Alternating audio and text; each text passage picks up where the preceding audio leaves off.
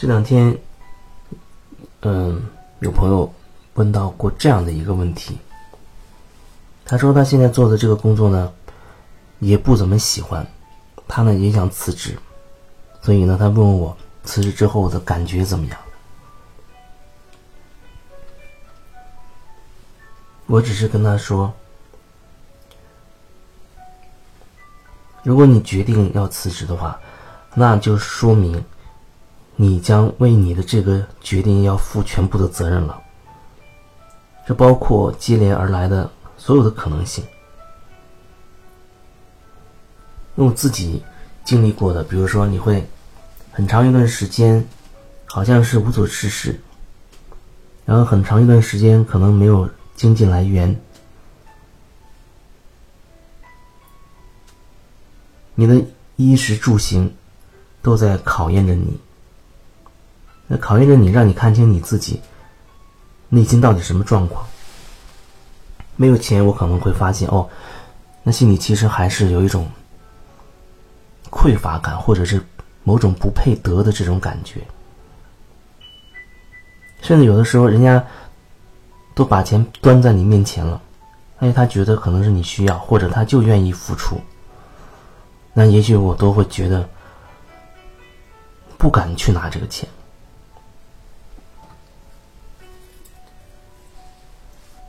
然后仔细去感受，才能感受到和金钱的这个关系是一种考验。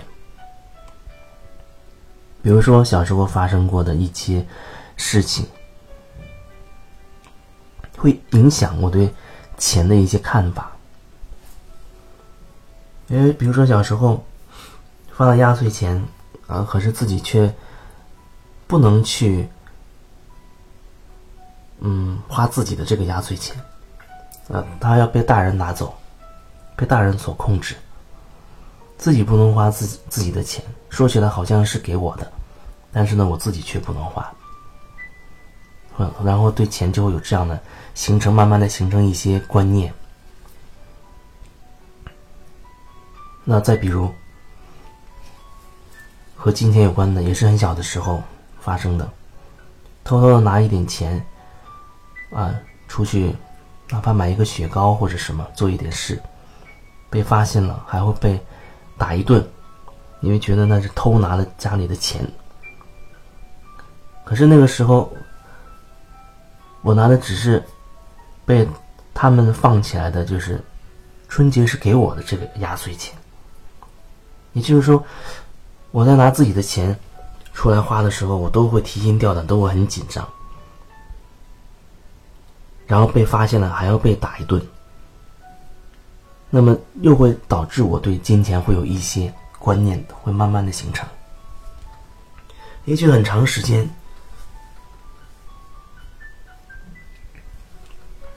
就是长到很大了，都意识不到这一点。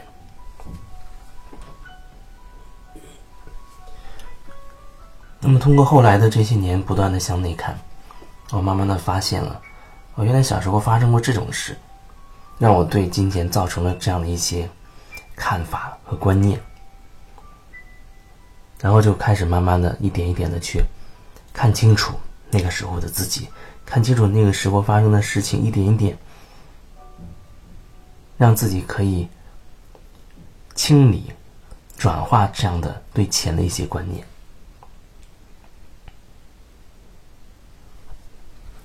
所以，随着不断的这样去看清、放下、清理、转化，在意识上也有很大的不同。那它会体现在实际的生活当中。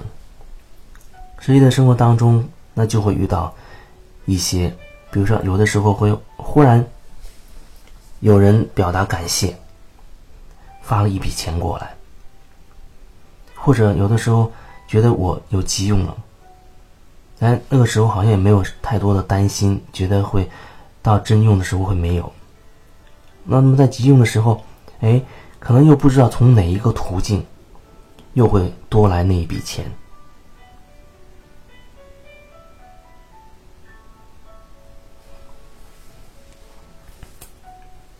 辞职之后，很多事情变得更加的不稳定跟不确定了。那一开始的那一段时间会最艰难吧？要面对自己，完完全全的自己不属于任何一个单位，好像背后没有那么任何的一个可以提供给你啊一些资源呢，或者是比如说一些一些经济来源的这样的一个地方没有了。完完全全要靠自己，所以就会更多的去面对着自己心里面的这些观念、担心、恐惧，还有未来的不确定性，不知道要要去向哪里等等的各种各样的，那就活生生的摆在自己面前的就是这样的事情，每一天。每一刻都面临着一个选择，你要怎么决定？要去哪？要做什么？所以看起来他会很残酷的。残酷的意思就是，你愿不愿意，你都要去面对自己心里面的那些东西，那些曾经发生过的东西，或者都必须要面对那些自己很深的那些模式、那些观念、那些意识。所以就这样一点一点、一点一点的去去看，恐惧、担心、痛苦，去完全的去感受、体验，然后一点点的走出来，就是这个过程。辞职没有好或者不好，不辞职他会有另外一条路。所以要我说辞职会怎样？我也我也不知道，每个人他决定会不一样，而且决定了之后，你不可能同时走两根时间线，会有一个比较。那人往往可能会觉得，哎，我现在这个生活不太如意的时候，他就会想，哎呦，曾经我如果不做那样的决定，现在肯定不会有现在的要面对的这种困境了。可是同样的，另外一种可能性也存在。因为它没有发生嘛，所以所有的可能性都同时都存在。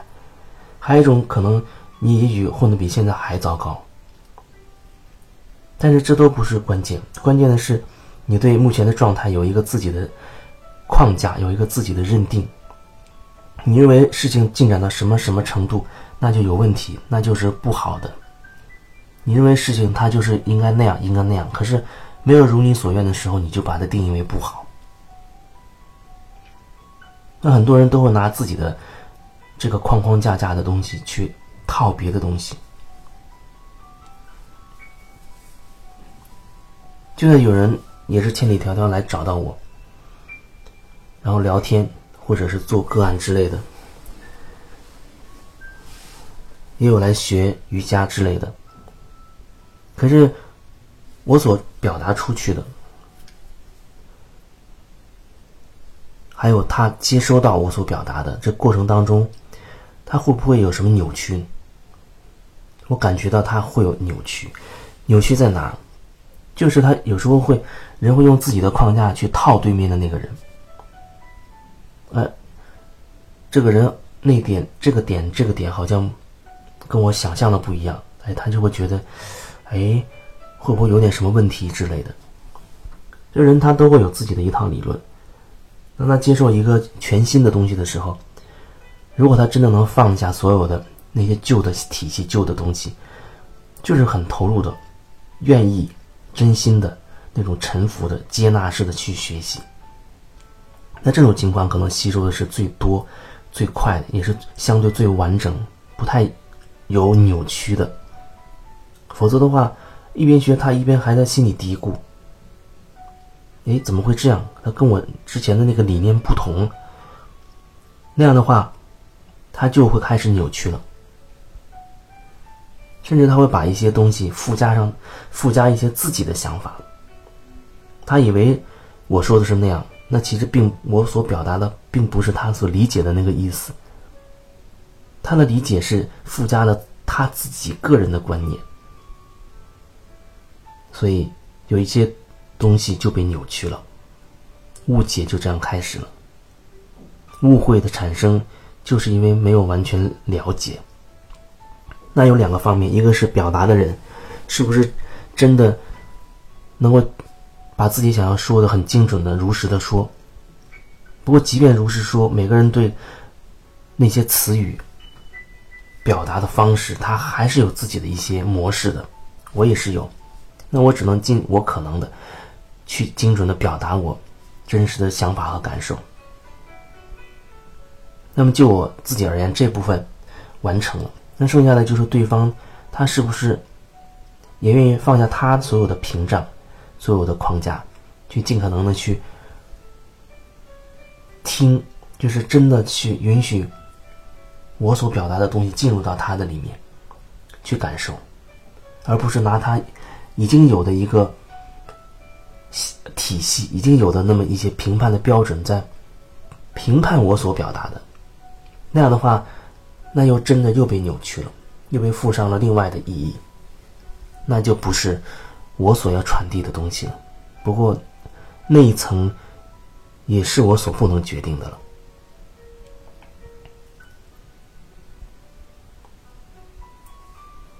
所以说到这儿，又要说到做回自己就好了。就像我刚才说的这样的例子一样。我没有办法控制所有的东西，我也没有办法去掌控别人要怎么想、怎么决定。我唯一可以决定的就是我自己怎么说。所以说，问题的对我而言，问题的核心在于我做回自己，表达我自己心里面那些感受、那些想法，我把它说清楚，这就是我能做的。所以，我的注意力全部会在我自己身上，尽可能的去。表达，去感受我自己，然后把它表达出来。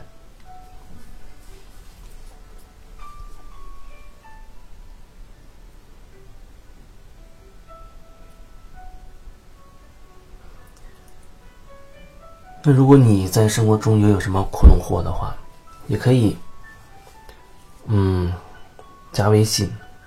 如果你愿意面面谈，也可以。这个月四月份，四月份包括五月份的一些时间，我肯定会在南京。在上海的时以上海的时候，已经有人啊从别的地方来找了，但在上海因为没有一个完全属于自己的一个地方，但在南京有，所以这样就会比较方便。那至少这个月和五月份的一些时间，我都会在这里，你也可以先提前告诉我。然后我们再定好时间，在你方便我方便的时候，然后可以好好的当面去聊，那个情况又会不一样。当然，还有一种方式，就通过网络，网络一种是文字的，还有一种就是，比如说语音连线的，也都可以，各种方式都可以，看哪种更方便。